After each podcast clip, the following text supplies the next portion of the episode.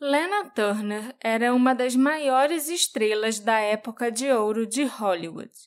Mas a vida pessoal dela era tão conturbada que chamava mais atenção do que a vida profissional e as personagens que ela interpretava no cinema. E nada foi mais escandaloso do que o assassinato do namorado dela, o mafioso Johnny Stompanato, pela filha de 14 anos da Lana. Mas será que foi isso mesmo que aconteceu?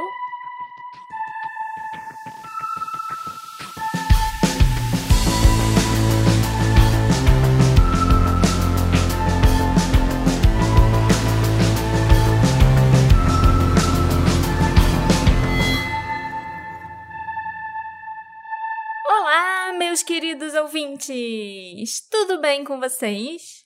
Sejam muito bem-vindos ao Detetive do Sofá, o seu podcast preferido de cinema e filmes antigos. Bem hum? que podia ser, né? Mas eu sei que não é por causa disso que vocês estão aqui, e sim pelos mistérios e crimes não resolvidos. Eu tô tão animada com esse episódio que eu esqueci até de me apresentar, né? Eu sou a Marcela, a host desse podcast. E o assunto de hoje é a diva Lana Turner, o mafioso Johnny Stompanato e a adolescente Cheryl Crane. Eu não vou perguntar para o Alexandre se ele está animado, porque eu acho que eu já sei qual vai ser a resposta e vai ser um belo não. tô certa ou tô errada? Tô animado, tô animado. Mas antes de você falar do caso da semana, é sempre bom lembrar que esse podcast existe graças à nossa comunidade e aos nossos queridos apoiadores. Então, se você quiser ajudar nosso podcast, dê uma olhada em como nos apoiar, pelo Orelo ou pelo PicPay. Nessa semana que passou, a Marcela até colocou no grupo fotos do caso passado que ela não postou no Instagram. Então, acho que vale a pena conferir e ajudar nosso podcast. E o último recado é que vocês caíram de novo na armadilha da Marcela. A essa altura, vocês já sabem que a armadilha é essa. Quem sabe um dia eu crio um podcast só para falar de filmes antigos. Alguém podia te convidar também. Fala aí, pessoas de que tem podcast de, pod... de filme. Isso, de podcasts de cinema, principalmente filmes velhos. E vocês aí, meus ouvintes, que escutam podcasts de cinema, manda mensagem para esse podcast aí, enche o saco dos hosts do podcast, falando para eles me convidarem. Indica um dos meus episódios de tragédias de Hollywood, que eu tenho certeza que vão adorar. Okay. É uma boa ideia que você deu, Alexandre. Mas então, Marcela, voltando Sim. à armadilha. Sim. Me conta sobre o caso da semana. Os pais da Lana, Virgil e Mildred Turner, se conheceram quando ele terminou o serviço como sargento de pelotão de infantaria durante a Primeira Guerra Mundial. O Virgil e a Mildred se conheceram num baile e se apaixonaram, embora a família da Mildred desaprovasse a diferença de idade entre eles. O Virgil tinha 24 anos e a Mildred tinha só 15. Naquela época isso era completamente normal, né? Hoje em dia que isso é pedofilia. Continua esquisito, mas naquela época rolava muito. É, naquela época eu acho que isso era muito normal. Então, eles resolveram fugir juntos e se mudaram para a pequena cidade de Wallace, no Idaho. O Virgil trabalhou como mineiro durante a maior parte da vida e também operou brevemente um negócio de lavagem a seco na cidade. Um ano depois, em 1921, o nascimento da Julia Jean Turner no Providence Hospital foi um alívio para os seus pais, já que a avó da Mildred tinha morrido no parto devido a complicações por causa do fator RH e tinha uma pequena chance da Mildred ter herdado essa mesma condição. Felizmente, ela foi poupada, embora sua filha infelizmente fosse sofrer com essa complicação mais tarde na vida. No geral, Alana teve uma infância feliz, com muito amor e apoio dos pais. Ela sempre mencionou, nas entrevistas que ela dava, que ela se lembrava com carinho das noites passadas dançando e ouvindo discos com os pais depois do jantar. Ela, inclusive, creditava seu amor pela música e dança a essas noites em que o pai a ensinava a dançar. Quando não estava trabalhando nas minas, o Virgil podia ser visto cantando e dançando em shows no Elks Club, que era tipo a nightzinha dessa cidade pequena. E a Mildred costumava desfilar nos eventos do clube com a pequena Lana vestindo um casaco de pele e imitando a mãe, para deleite do público. Olha só. Já era uma pequena miss.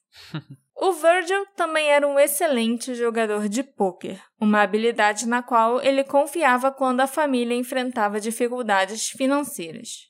Ele chegou a ganhar muito dinheiro num jogo quando ele estava na cidade de São Francisco. E ele teria escondido esse dinheiro na meia do pé esquerdo dele. Na manhã seguinte, o corpo do Virgil foi encontrado num beco. Quando ele estava indo para casa na noite anterior, ele foi espancado até a morte na rua e o sapato, a meia e o dinheiro tinham sido levados. O assassinato do Virgil nunca foi resolvido. E a Lana ficou com o coração partido de ter perdido o pai quando ela ainda era pequena. Hum. Não é esse o caso que eu vou investigar. Só para deixar claro, tá, gente? Não tem absolutamente nenhuma informação sobre o assassinato do Virgil, além disso aí que eu já falei. A polícia não sabia de nada. Eles só concluíram: ah, esse cara aí era um era um jogador. jogador. e morreu porque outros jogadores resolveram bater nele e roubar o dinheiro que sabiam que ele tinha ganhado. E não tem nada a ver com o resto da história de hoje. Não, não tem. É só mais uma curiosidade, né? Que tem outro caso não resolvido envolvendo aí, de certa forma, a Lana Turner.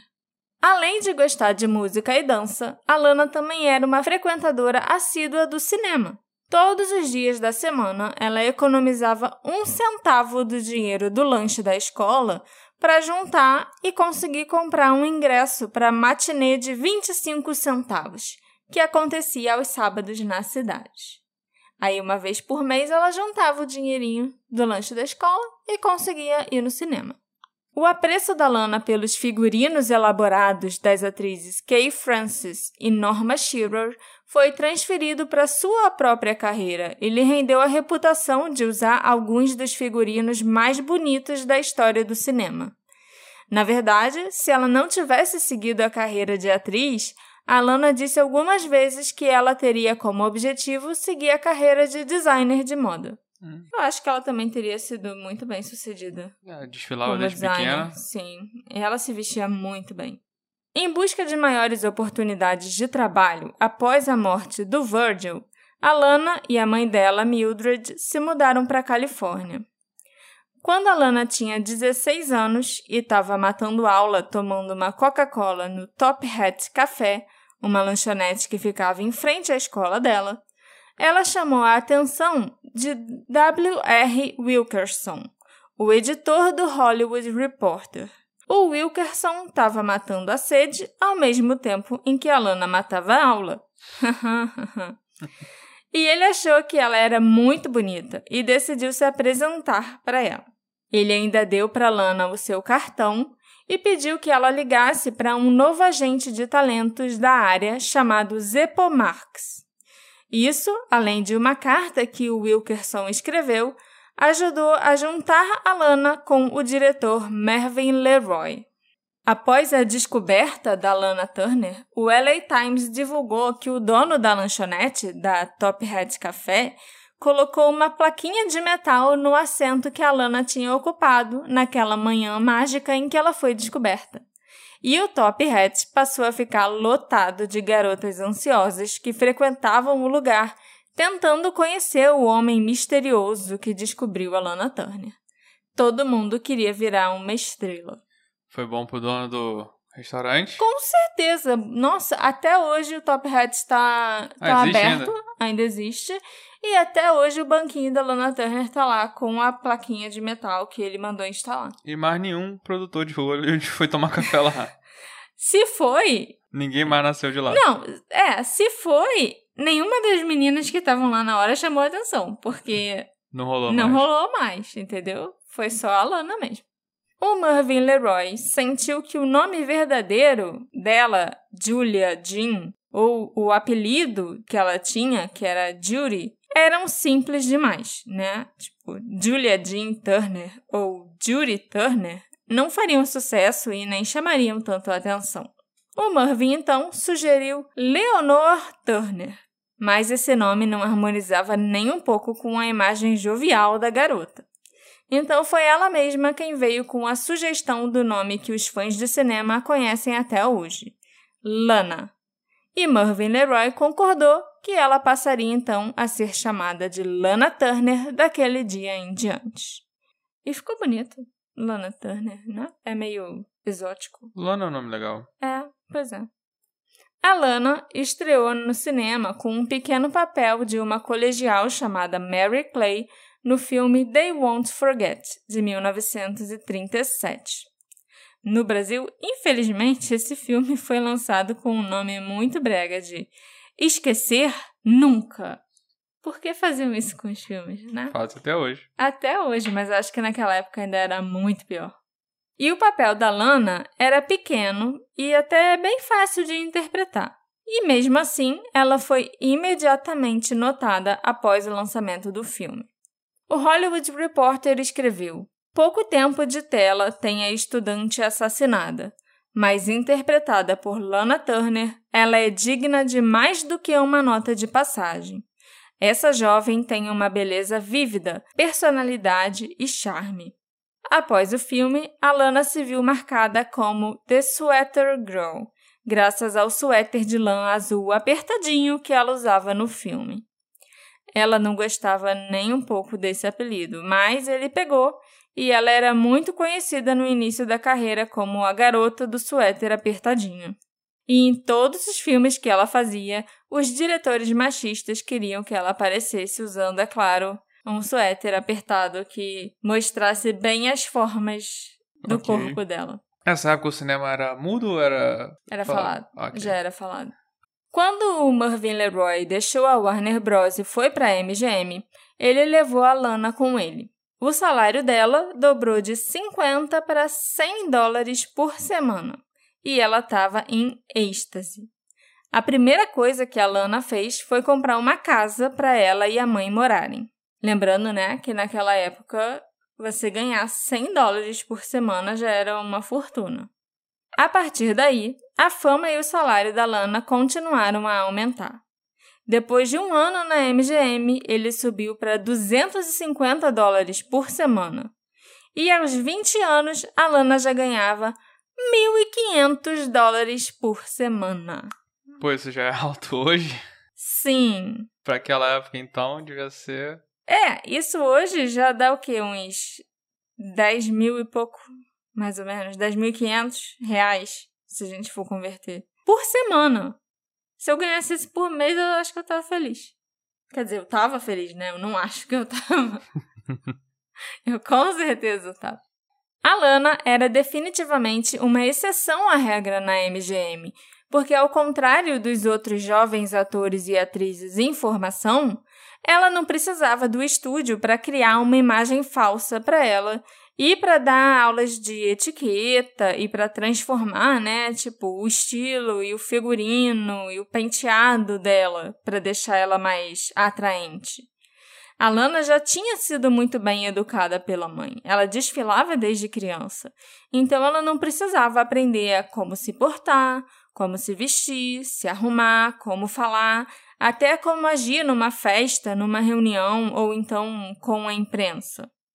A Mildred tinha treinado a filha desde a infância, ensinando como ela deveria se apresentar para realçar o melhor da sua beleza natural e como usar as roupas e o comportamento para esconder qualquer aresta ou vulnerabilidade crua.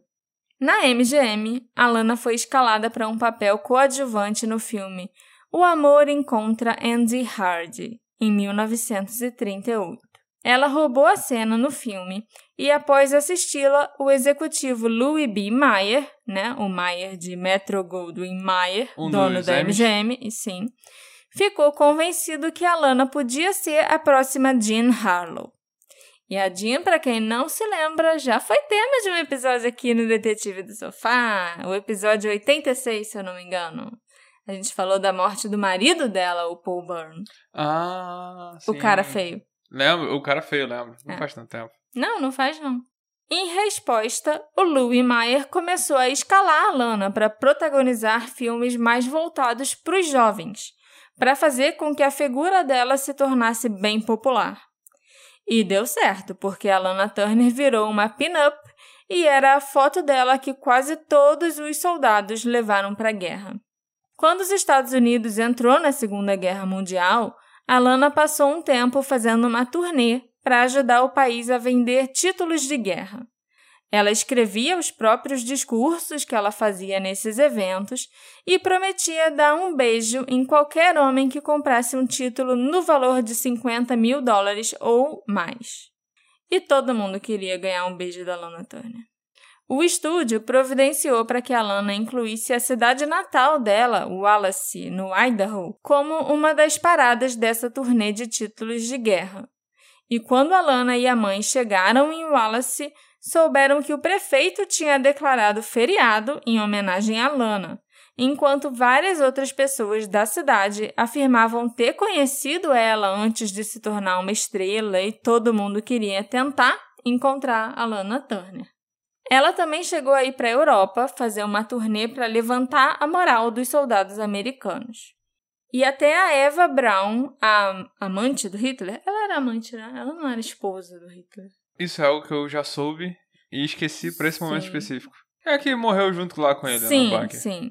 Ela também era fã da Lana Turner. E ela ainda escreveu cartas para Lana explicando que se os nazistas vencessem, ela pediria ao Führer para poupar sua vida, porque os filmes da Lana significavam muito para ela. Novas negociações de contrato com a MGM em 45, após o fim da Segunda Guerra, renderam a Lana 4 mil dólares por semana. Além disso, o estúdio conseguiu os direitos de um dos livros mais famosos da época, chamado The Postman Always Rings Twice, do James M. Cain. Em português, o título desse livro e do filme também é O Destino Bate à Sua Porta. Sempre sendo brega, né? Eu vi esse Pra filme? variar. Eu tenho quase certeza que você viu, mas aí quando você estava me perguntando sobre a história dele, eu te contei e você falou que não tinha visto. É, e quando eu pergunto. Eu não sei. Só pra vocês entenderem, quando eu pergunto pra Marcela se eu vi esse filme, não é porque eu sou gagá, não. É porque tá no meio dos filmes que a Marcela pode ter me feito ver e eu não lembro direito, assim. Que a Marcela me fez ver, né? Parece até que eu amarro você no sofá e falo, você vai assistir esse filme. Qualquer dia. Quem sabe? A MGM também conseguiu que a censura aprovasse o roteiro da adaptação cinematográfica do Destino Bate à Sua Porta, estrelando, é claro, a Lana Turner como a protagonista Cora, uma femme fatale adúltera planejando matar seu marido. Esse foi um dos papéis mais famosos da carreira da Lana. Será que a vida acabou imitando a arte? Ao longo da carreira, a Lana Turner se destacou em papéis que evidenciavam sua sexualidade. Ela desfrutou da sua maior popularidade nas décadas de 40 e 50, muitas vezes fazendo o papel de uma boa garota que se tornava má. A Lana foi um grande símbolo sexual, o que não deixa dúvidas sobre o porquê de tantos homens se sentirem atraídos por ela. Ela era muito linda e talentosa, mas ela tinha muitas inseguranças e dúvidas na cabeça dela. A Lana experimentou muitos desgostos e abusos causados pelos muitos homens que ela permitiu que entrassem em sua vida. Segundo a própria atriz, ela ansiava por segurança e paz, mas nunca conseguiu. Ela era a maior estrela da época e o nome mais requisitado pelos produtores e diretores, mas as coisas mudaram quando ela começou a ser mais conhecida por seus relacionamentos do que pela sua carreira. A Lana Turner foi casada oito vezes com sete homens diferentes. Ué. Ela casou duas não vezes bate. com. Não, é que ela casou duas vezes com o mesma mesmo cara. É, pois é. ela casou pela primeira vez com Artie Shaw. Depois, duas vezes com o Stephen Crane, com quem ela teve a única filha chamada Cheryl. E mais tarde ela teve outros maridos chamados Ronald Dante, Robert Eaton, Fred May, Lex Barker e Henry Turpin. Acho que é só isso, né? É uma, é uma lista considerável Tá de maridos. Tá bom já. Né? Ela brincou sobre essas circunstâncias uma vez, dizendo que o grande objetivo dela era ter tido um marido e sete filhos, mas acabou sendo o contrário: sete maridos e uma filha. Alana deu à luz a sua única filha, Cheryl Crane, em 1943. O tipo sanguíneo raro da atriz, na verdade, né, o fator RH, acho que Negativo, né? negativo da Lana, dificultou a gravidez para ela, resultando em complicações potencialmente fatais. Depois que ela teve a Cheryl, ela até chegou a engravidar duas outras vezes, mas essas gestações não foram adiante. Ela também tinha engravidado antes de ter a Cheryl, do primeiro marido dela, se eu não me engano, mas ela não podia ter filho naquela época porque a carreira dela estava bem no início e ela não podia engordar porque ela era a garota do suéter apertadinho. Então o estúdio fez ela abortar. Acho que a primeira, talvez até duas gestações que ela teve, entendeu? Ok. Isso, infelizmente, era muito normal naquela época. O ator ou atriz não ser dono de si próprio e do próprio corpo. O estúdio era dono e te dizia o que você tinha que fazer, com quem você tinha que casar e as coisas mais absurdas, né? Uhum. A Cheryl Crane, filha da Lana, passou grande parte da infância criada por governantas e pela avó materna Mildred. Desde os primeiros anos de vida, a tímida e despretensiosa Cheryl foi objeto de atenção da mídia. Filha única da mega estrela Lana Turner, que adorava posar para fotos com a filha mostrando como ela era uma mãe glamourosa, mas muito carinhosa, a Cheryl estudou nas melhores escolas particulares de Los Angeles e vivia rodeada por outras mega estrelas, os amigos da mãe dela. A pequena Cheryl se sentia completamente encantada pela mãe, mas ela sempre tinha que manter uma certa distância. Distância até física, né, que eu tô falando, porque ela não podia tocar na Lana quando a mãe tivesse arrumada, para não estragar a maquiagem, o penteado ou amassar as roupas dela. Eita. Apesar dessa distância e do tempo que a Lana passava cuidando da carreira, a Cheryl era muito dedicada e louca pela mãe.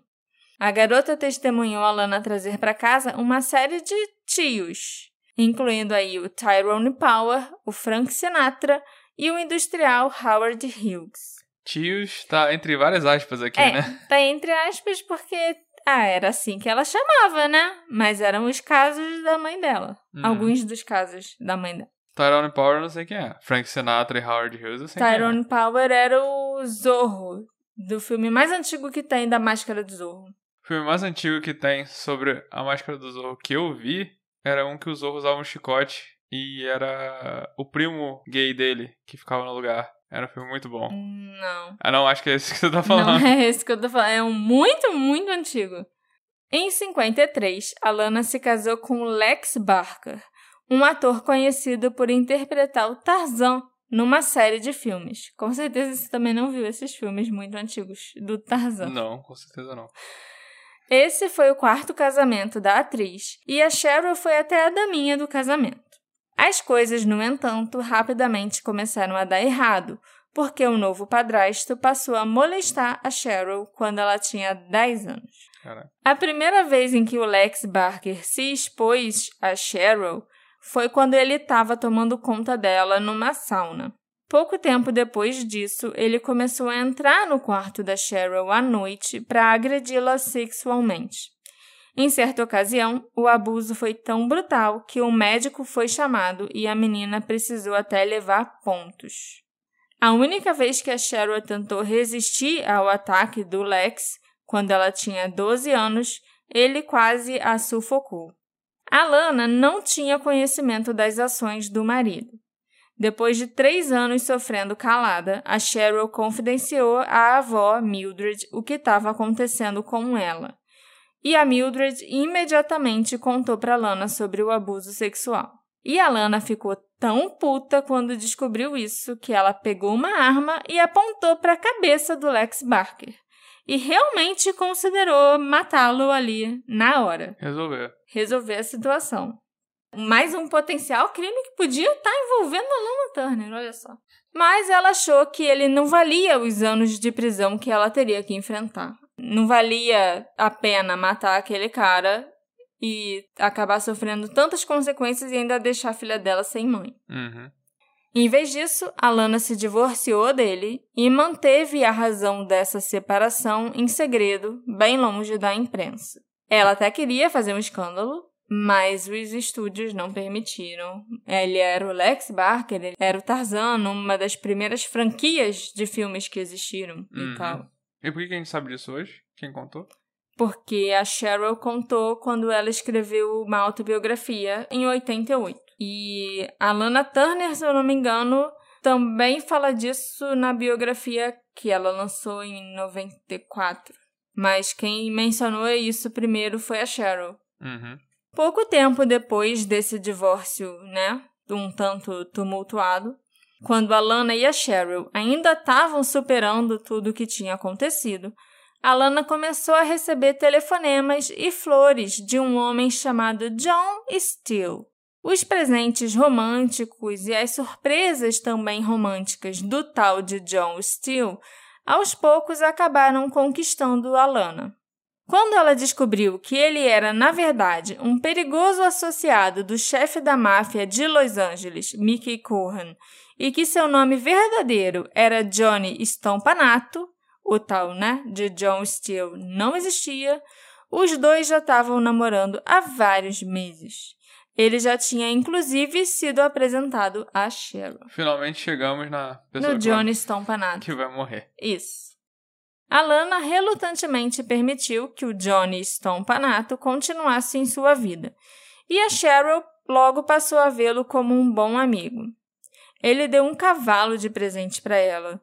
Ele arrumou um emprego de meio período para agora adolescente de 14 anos em uma das suas empresas de fachada e agia como seu confidente. Tudo isso enquanto tomava o cuidado de evitar dar a impressão de qualquer comportamento inadequado. Enquanto a Cheryl estava cada vez mais animada e apegada ao Johnny, a Lana estava ficando mais preocupada e amedrontada naquela relação. Ela ainda era um símbolo sexual que atraía olhares dos principais homens em Hollywood. E o Johnny ia ficando mais ciumento e mais possessivo a cada dia que passava. Ele passou a abusar física e psicologicamente da Lana e dizia que ela nunca conseguiria se separar dele. Em dezembro de 1957, a Lana lançou seu filme de maior sucesso de público e crítica até então, Peyton Place. Em português, esse filme ganhou o título de A Caldeira do Diabo. Porra? Pois é. Nesse filme, a Lana interpretou uma personagem que tinha muitas semelhanças com a própria atriz. Ambas tinham passados românticos turbulentos e imprudentes, ambas eram divorciadas e ambas tinham filhas que foram abusadas sexualmente pelo padrasto. Não é à toa que a interpretação dela foi tão boa e rendeu a única indicação ao Oscar da carreira dela. Mas nessa época ninguém sabia que a filha tinha sido abusada. Não. Ah, Hoje em dia a gente sabe e a gente enxerga esses paralelos. E então a gente percebe que, tipo, como A atuação veio a dali. atuação é, veio ali do que ela e a Cheryl tinham sofrido na vida real. A Lana descobriu que tinha sido indicada a melhor atriz no Oscar de 58 quando ela estava de férias no México com o Johnny Stompanato. No México, o já abusivo Stompanato começou a ameaçar a Lana com uma arma quase diariamente. Às vezes, ele também dizia que podia mandar matar a mãe e a filha dela, e que ele se mataria se a Lana conseguisse deixá-lo. Eles voltaram para Los Angeles e o Johnny não ficou nada feliz quando a Lana disse que não o levaria na cerimônia do Oscar. Ela tinha decidido que ia levar a Cheryl. Ele acabou aceitando porque, né? Ela ia levar a filha. Então, assim, ele brigou, chorou, esperneou e falou que ia se matar e não sei mais o que. Mas no fim das contas ele teve que aceitar. A Lana não foi a vencedora do Oscar naquele ano, mas ela e a Cheryl tiveram uma noite incrível juntas. Uma semana depois do Oscar, a Lana e a Cheryl se mudaram para uma nova casa em Beverly Hills. Claro que o Johnny ainda estava por perto, rondando a Lana. A essa altura, a Lana já tinha tentado terminar com ele algumas vezes, mas ele não a deixava em paz. Em 4 de abril de 58, a Cheryl estava no quarto, fazendo a lição de casa, quando ouviu a Lana e o Johnny discutindo. Ele tinha conseguido descobrir onde era a casa nova delas, tinha forçado a entrada e estava xingando a Lana de puta maldita e dizendo que ela não se livraria dele tão fácil. Ele então começou a ameaçar cortar e mutilar a Lana. Ah, quando ela se mudou pra. Pra casa nova, ela não, Ela não falou nada. Não, não foi com ele. Fez tudo em segredo, mudou. Quando ele apareceu na porta da casa dela de novo, ela já não estava mais lá. ele. Uhum. A Cheryl, então, foi ver o que estava acontecendo. Mas a Lana disse para ela voltar para o quarto dela e ficar trancada lá. Enquanto ela se afastava, a Cheryl podia ouvir o Johnny continuar ameaçando a mãe dela e gritando que onde quer que ela fosse, ele a encontraria. Ele ainda gritava: Se alguém ganha vida com as mãos, então quebre as mãos da pessoa. Se alguém ganha vida com um lindo rosto nas telas do cinema, então destrua o rosto. Eu vou te mutilar. Você nunca mais vai trabalhar. E não pense que eu também não vou pegar a sua mãe e a sua filha. Eu tenho pessoas para fazer o trabalho para mim e eu vou assistir. Porra. Depois de ouvir isso tudo, a Cheryl não voltou para o quarto dela. Ela foi até a cozinha e viu uma faca nova que a Lana tinha comprado mais cedo naquele dia em cima da mesa. Ela instintivamente agarrou a faca e pensou que ela poderia assustar o Johnny para que ele deixasse a Lana em paz. A Cheryl foi de volta até o quarto da mãe, que é onde a discussão estava acontecendo. Na verdade, a discussão começou na sala e aí foi para o quarto e foi para, sei lá, vários cômodos da casa. Eles iam andando ou correndo, ela ia correndo dele. E nesse ponto a discussão estava no quarto da Lana. Aí a Cheryl bateu na porta. Ela ouviu o Johnny ameaçar a Lana mais uma vez, dizendo que ia acabar com ela. A Lana estava chorando e gemendo, implorando para o Johnny ir embora. De repente, a porta do quarto se abriu. A Lana conseguiu abrir a porta. E a Cheryl podia ver que o Johnny estava atrás da mãe dela, que ele tinha as mãos levantadas como se estivesse prestes a bater nela. A Cheryl deu um passo à frente com a faca na mão. E o Johnny foi direto na direção dela, cheio de fúria. De repente, ele parou e perguntou: Meu Deus, Cheryl, o que você fez? O Johnny puxou a faca para trás, de dentro da barriga dele, e olhando diretamente para Cheryl, ele caiu no chão.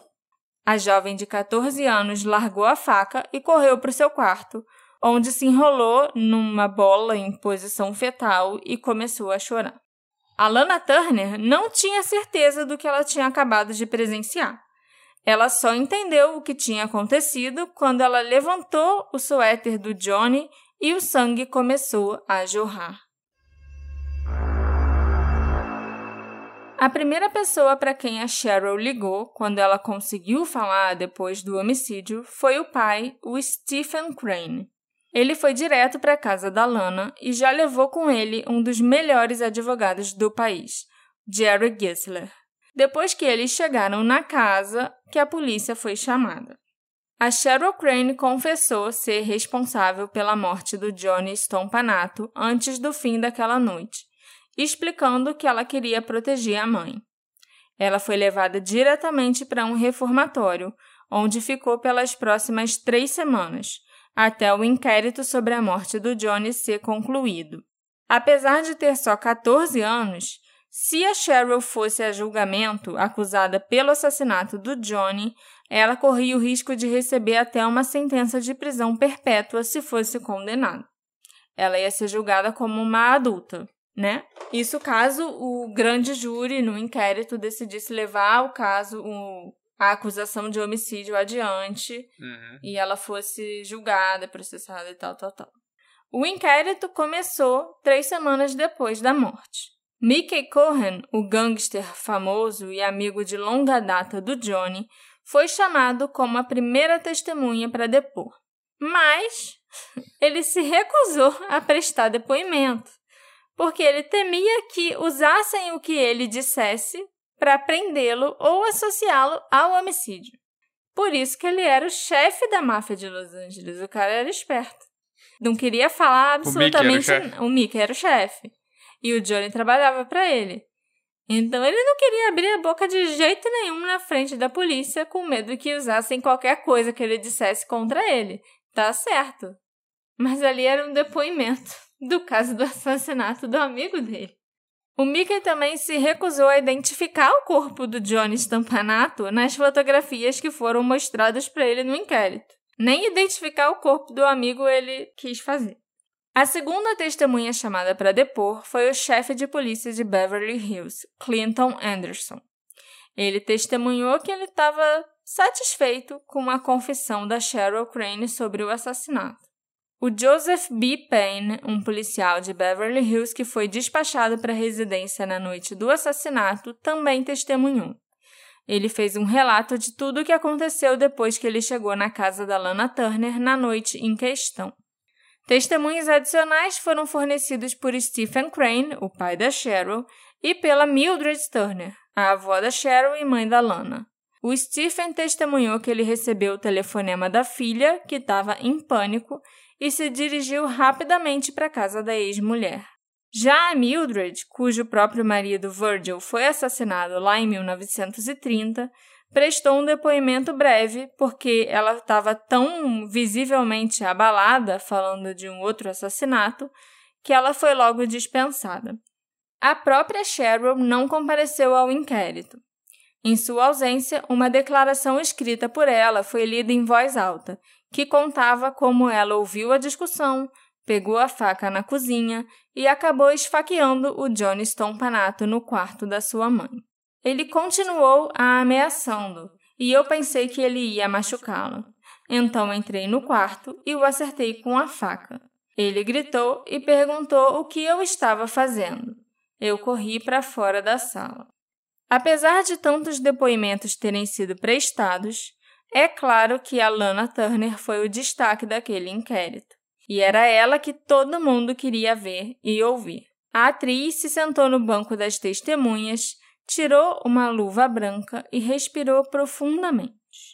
Segundo os repórteres presentes no inquérito, e eram muitos, muitos repórteres, ao longo dos seus 62 minutos de depoimento, Lana Turner parecia que estava a ponto de desmaiar de tanta ansiedade. Ela descreveu os momentos finais da vida do Johnny Stompanato e os ruídos horríveis que vinham da garganta dele quando ele tentava falar alguma coisa.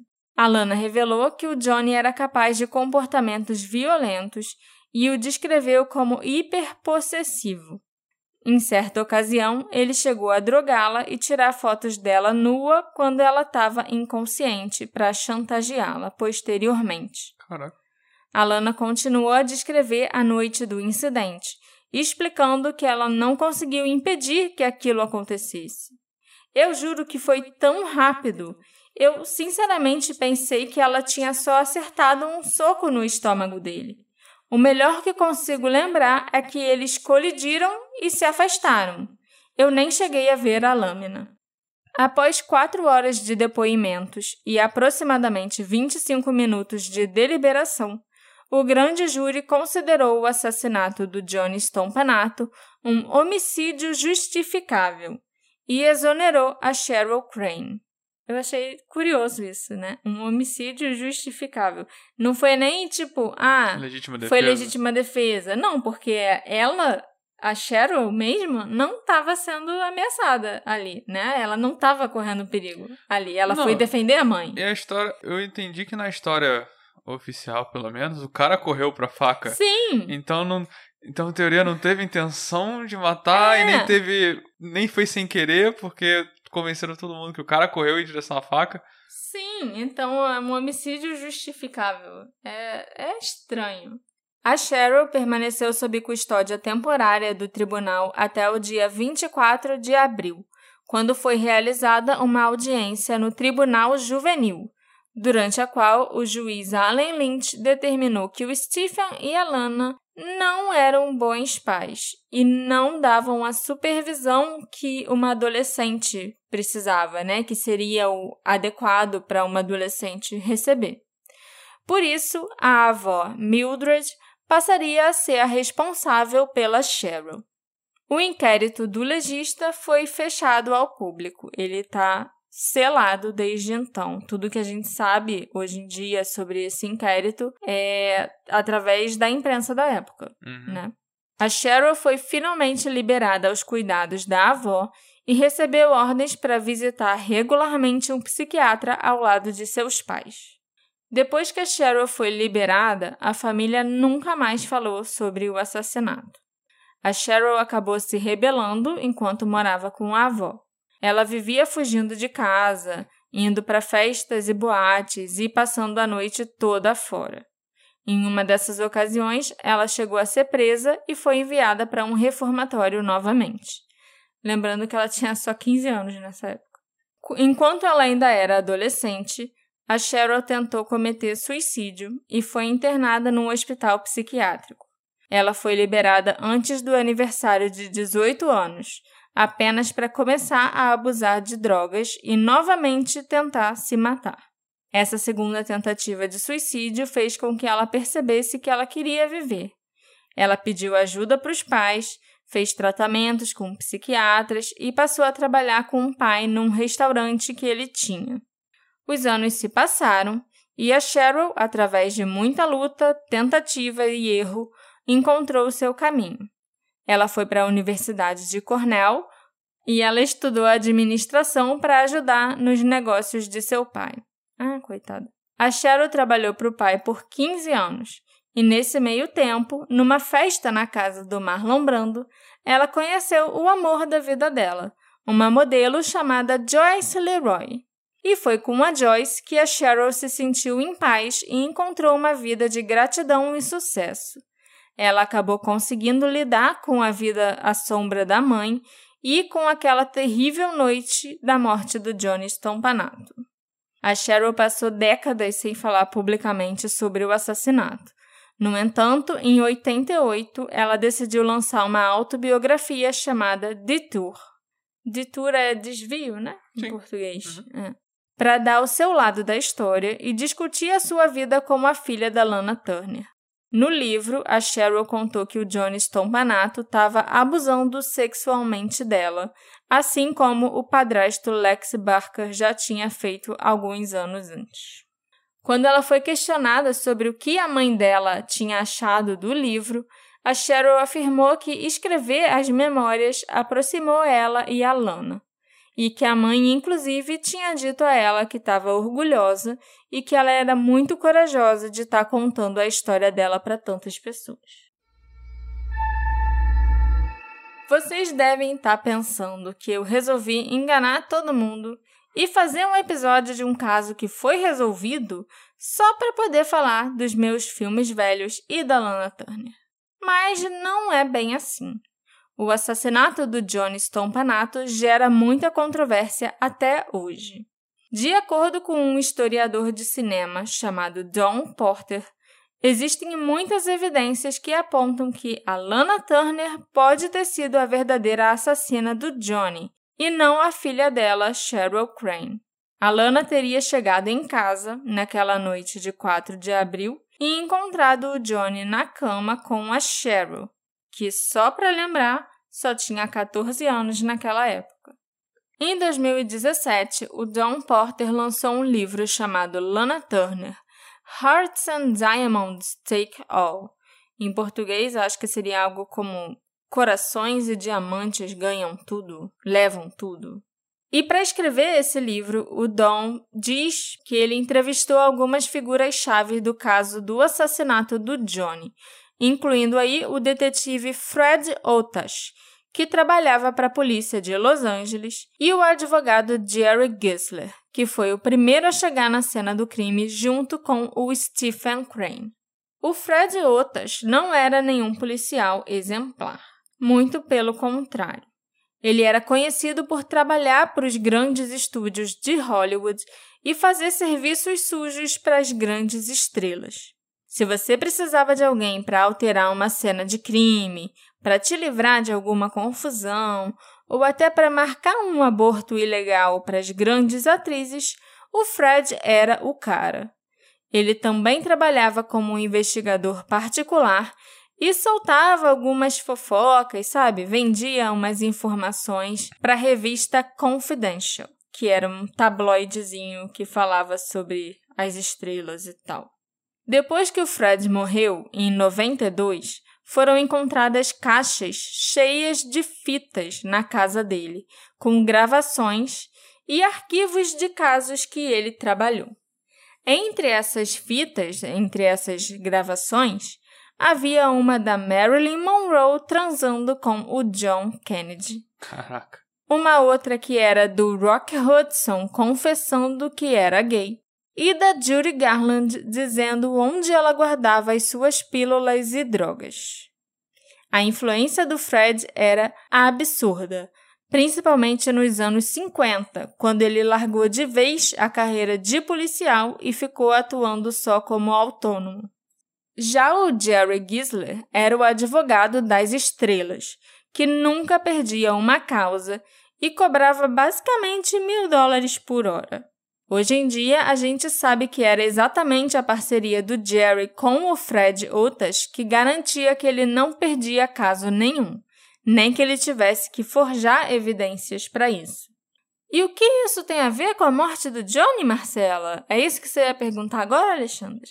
É sim, sim. era sim. Aham. Uhum. Obrigada. Antes de morrer, em 92, o Fred, que já tinha escrito um livro bem bombástico com as memórias dele anos antes. Fred é o policial, ex-policial fixer. Né? Isso. Ele deu uma entrevista para o John Porter, né? Os dois sentaram para conversar e, em várias sessões assim de entrevistas onde ele supostamente admitiu ter reorganizado a cena do crime com o advogado, o Jerry Gisler. Ele também teria dito que o Jerry foi quem sugeriu que a Lana deixasse a Cheryl assumir a culpa, porque, como menor, era muito improvável que ela enfrentasse um julgamento. O Fred Otas lembrou também que recebeu o pedido desesperado de ajuda do próprio Jerry Gisler.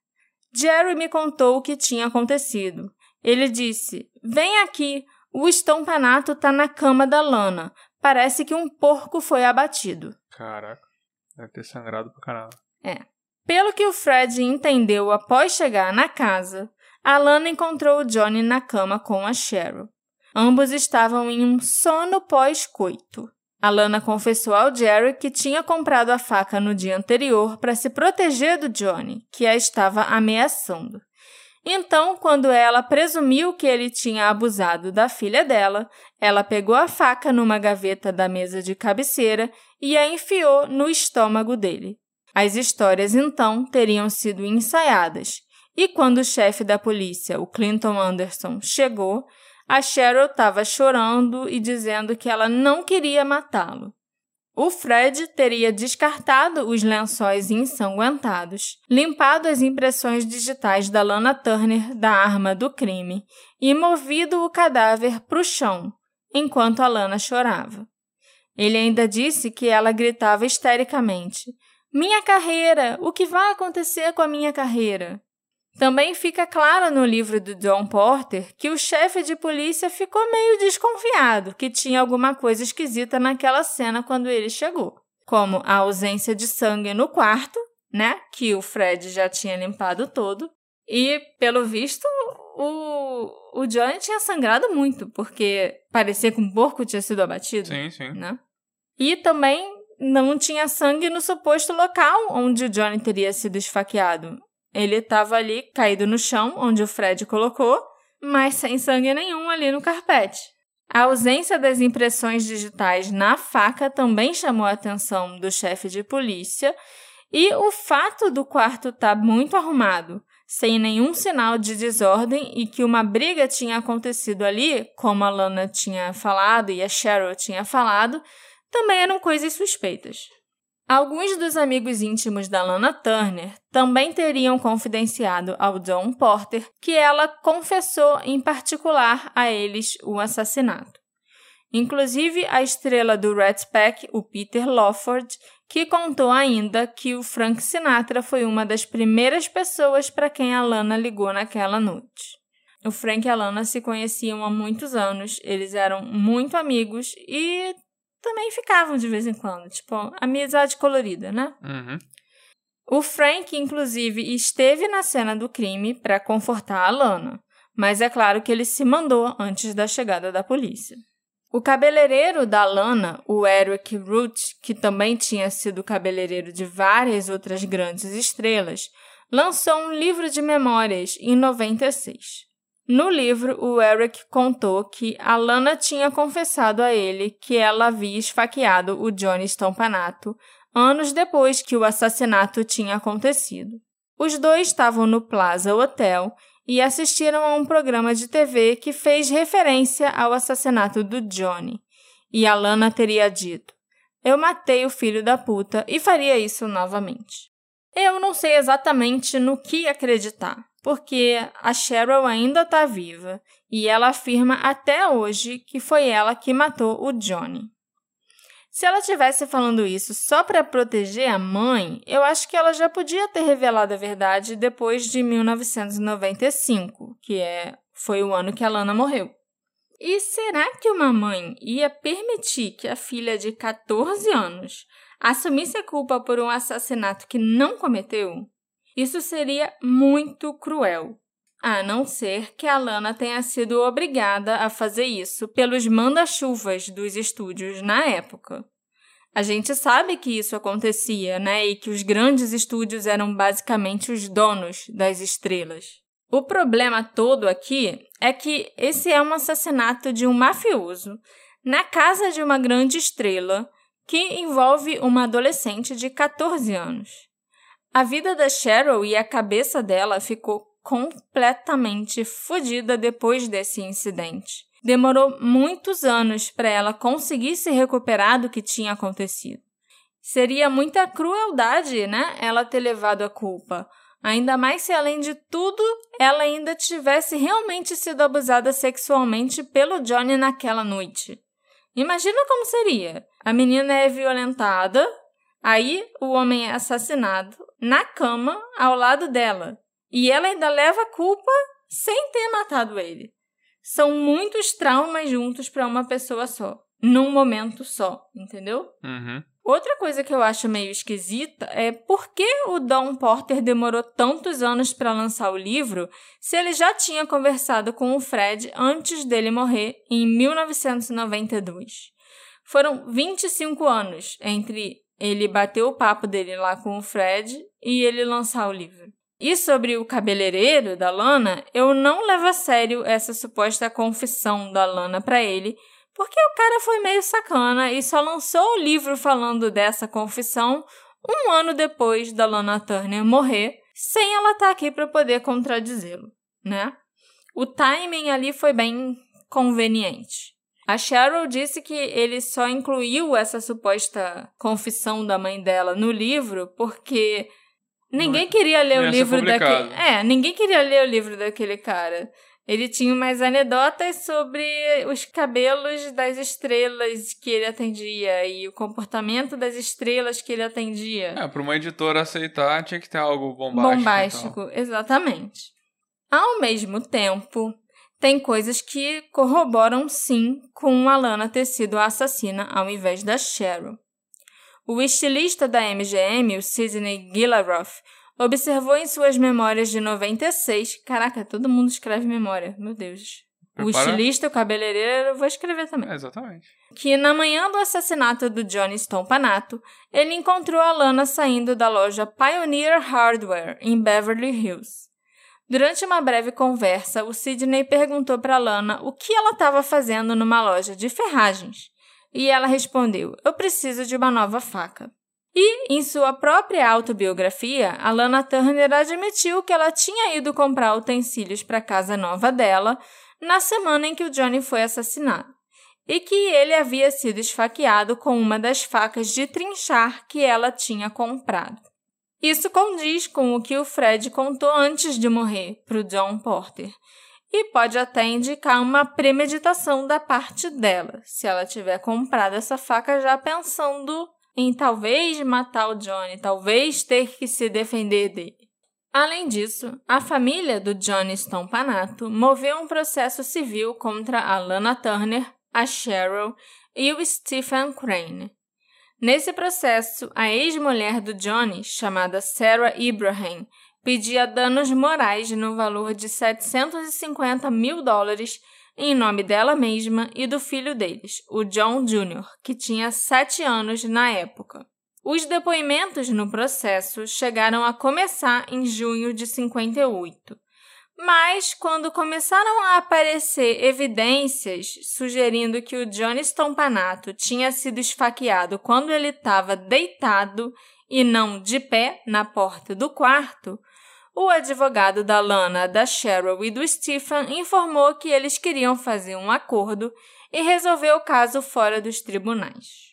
Quando começaram a aparecer coisas que não deviam, eles resolveram dar um jeito no processo. Porque um legista falando que ah, não tem como esse cara ter estado naquele lugar de pé quando ele foi esfaqueado por causa do rigor mortis e uhum. também de como o sangue, né, se espalhou em volta do próprio corpo do Johnny, é bem incriminador e, e, é um bom indicativo que aquela cena tinha sido montada, adulterada. adulterada. O processo, então, passou a correr sob sigilo de justiça. As duas partes fizeram um acordo em 1962, quatro anos após o início do processo. O valor desse acordo nunca foi divulgado. Dizem que foi algo em torno de 25 mil dólares, que era muito, muito, muito menos do que a família do Johnny tinha pedido inicialmente. Mas a gente não tem uma confirmação desse valor. E a gente também não tem como saber por que demorou tanto tempo para o acordo ser firmado. É porque geralmente, quando nos Estados Unidos, quando alguém processa alguém, é uma coisa que eu não consigo imaginar, porque aqui no Brasil é bem diferente.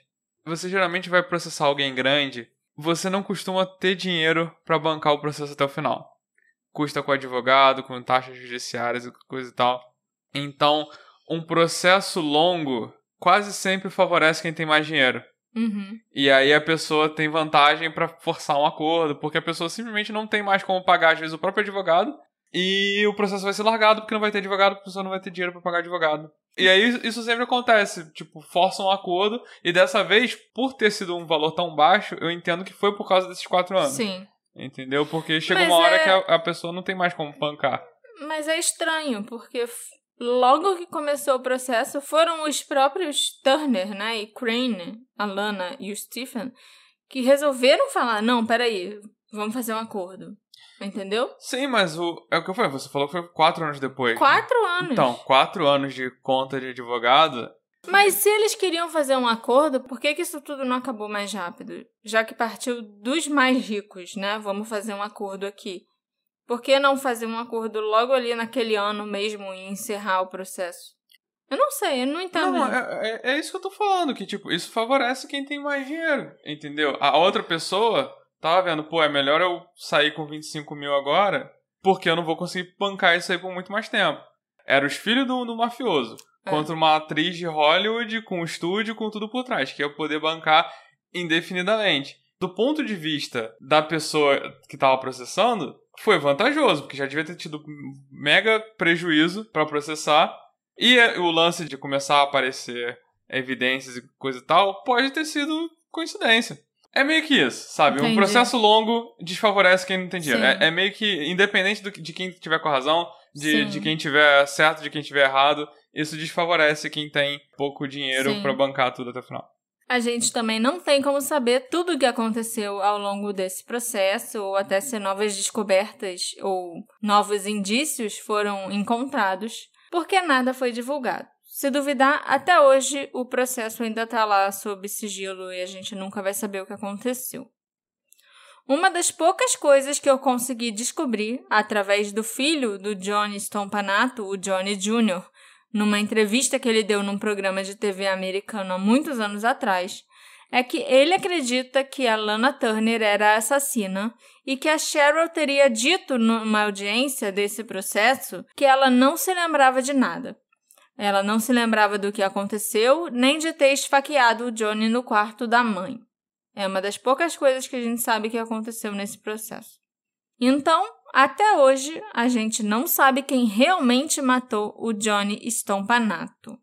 Só é meio engraçado que um gangster que trabalhava para o grande chefe da máfia de Los Angeles tenha sido morto por uma menina de 14 anos, tenha, tipo, corrido pra faca, que nem alguém corre pro abraço, sabe? Uhum. Ou pela grande estrela de cinema que ele perturbou e encheu o saco por tanto tempo, que ele perseguiu, né, por tanto tempo. Ninguém pode dizer que ele não teve o que ele mereceu. Eu já falei para vocês o que aconteceu com a Cheryl e as repercussões que o assassinato teve na vida dela, mas eu ainda não falei o que isso tudo fez com a Lana Turner. A Lana ficou com uma dívida enorme depois que o inquérito foi encerrado. As contas legais da Cheryl custaram em média mil dólares por dia. Isso do bolso dela, porque o estúdio também estava pagando uma parte. E naquela época, isso era muito dinheiro, como eu já falei antes. A Lana, então, ainda ficou devendo dinheiro à MGM. E depois de ser rotulada pela imprensa como a mãe de uma assassina, ela não tinha ideia se alguém ainda ia querer trabalhar com ela de novo. Mas um produtor da Universal, chamado Ross Hunter, abordou a Lana, perguntando se ela teria interesse em estrelar o remake de Imitation of Life, do Douglas Sirk. Imitação da Vida? Eu acho que teve esse nome também em português. Era um filme sobre duas mães solteiras, uma branca e uma negra, e suas respectivas lutas com as suas filhas adolescentes. O Ross Hunter foi bem transparente sobre o interesse dele em ter a Lana no filme. Ele sabia que o material jogaria com o que o público sabia sobre a vida real da Lana. Nessa versão da história, a personagem dela seria uma atriz cuja carreira a faz negligenciar a filha, até que a filha se envolve com o namorado da mãe. Caraca. A Lana aceitou o papel pelo salário de 2.500 dólares por semana, que era pouco perto do que ela já tinha ganhado antes. Ela chegou a ganhar 4.500 por semana. Mas ela fez um acordo incomum para aquela época. Ela ganharia, além do salário, uma parte dos lucros do filme. Hum. Todo mundo aceitou fazer esse acordo porque acharam que o filme não ia ser lá grande coisa, não ia ter lá uma grande bilheteria, porque a Lana estava com uma reputação bem ruim. E hoje em dia a gente sabe que os estúdios eles manipulam muito a contabilidade para não pagar os atores direito nesses tipos de acordo. Sim, mas esse foi o primeiro acordo desse tipo na história do cinema. Não, sim, mas é bom, hoje em dia então, isso aí também é, não quer dizer nada. Então ainda não tinha essa fórmula de manipular as contas, Uhum. né?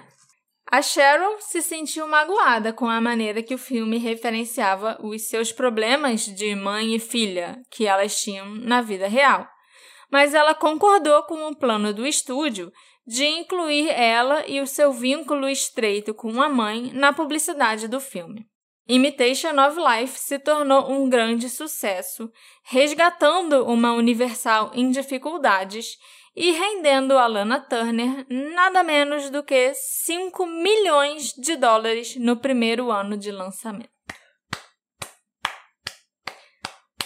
Deu a volta por cima. Cara, 5 milhões de dólares naquela época seria o equivalente a uns 40 milhões de dólares hoje em dia.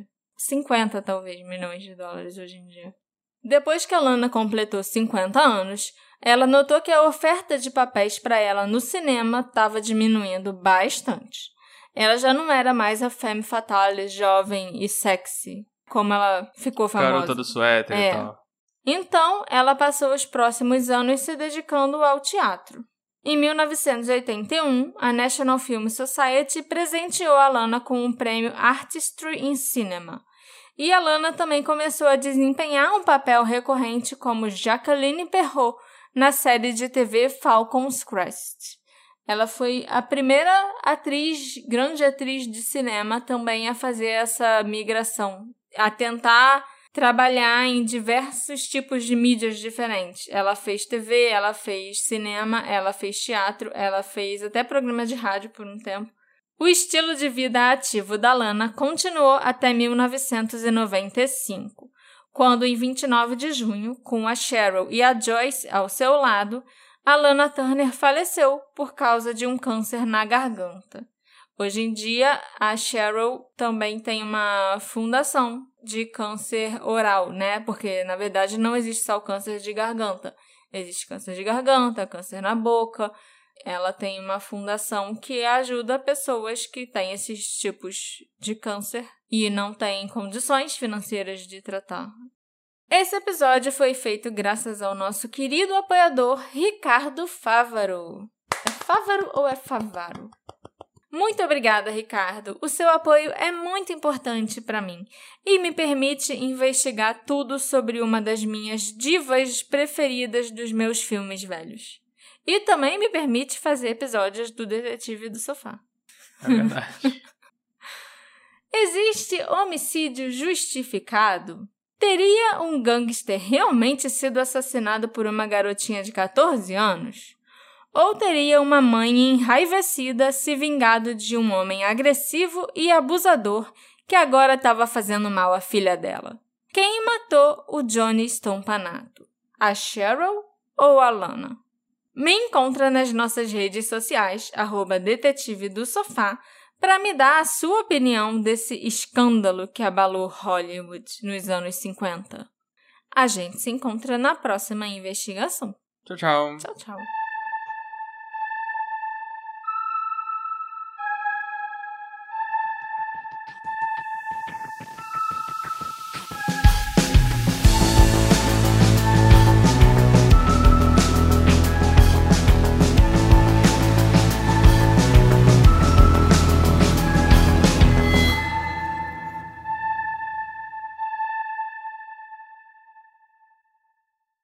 Hey, você se interessa por crimes reais, serial killers, coisas macabras e tem um senso de humor um tanto quanto sórdido? Se sim, você não está sozinho. Se você precisa de um lugar recheado de pessoas como você, venha conhecer o podcast Pátria Amada Criminal. Todas as semanas tentamos entender o pior da humanidade. Nesse processo, a gente ri, chora, fica brava, fofoca, porque afinal de contas é assim que a gente fala quando está entre amigos. Suas novas melhores amigas trevosas estão aqui no Pátria Amada Criminal.